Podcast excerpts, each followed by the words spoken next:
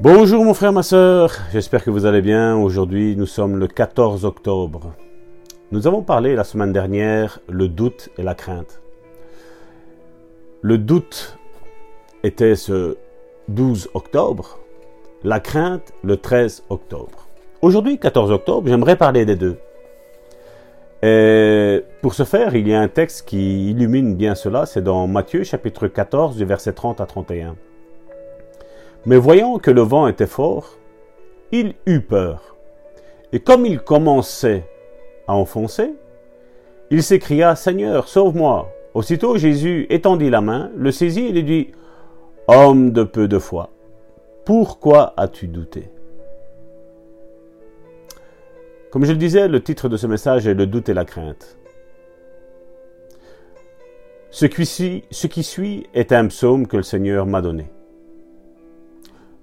Je voudrais te le dire. Le doute et la crainte, les deux jumeaux harceleurs de l'ennemi, envoyés pour vous tourmenter ici-bas, le doute et la crainte pilleront votre foi, votre santé, votre guérison, ainsi que toutes les qualités spirituelles. Le doute et la crainte vous harceleront sur votre chemin ici-bas.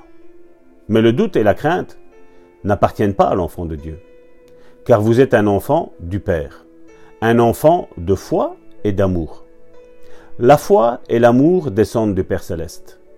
La foi et l'amour demeurent dans votre esprit et votre cœur, afin que vous marchiez dans l'amour et opériez par la foi. Vous ne fuirez donc pas pour vous cacher. Quand l'ennemi se présente, au contraire, vous demeurerez dans la parole de Dieu et prononcerez des paroles de foi dans l'amour. Et vous serez comblés de toutes les bénédictions de Dieu. Mon frère, ma soeur, une bonne déclaration encore pour aujourd'hui. Je suis croyant, je ne doute pas de la parole de Dieu. Je crois à la parole de Dieu. Je résiste au doute et à la crainte, car ils viennent de l'ennemi, et je reçois la foi et l'amour, car ils viennent du Père en haut. Mon frère, ma sœur, sois puissamment béni. C'était deux, deux thèmes, le doute et la crainte, qui anéantissent la vie du chrétien. Ce sont des flèches envoyées par l'ennemi, et il te faut le bouclier de la foi pour arrêter ces flèches. Tu ne pourras pas les arrêter avec ta main. Il te faut le bouclier de la foi. Donc prends ces paroles par la foi, mon frère, ma sœur. Dieu ne veut pas ton malheur, Dieu veut ton bonheur.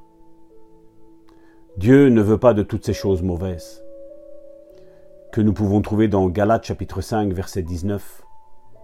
Mais Dieu veut ce qu'on trouve dans Galates chapitre 5 verset 22, où il y a d'un côté au verset 19 les fruits de la chair, et d'un autre côté au verset 22 il y a le fruit de l'esprit.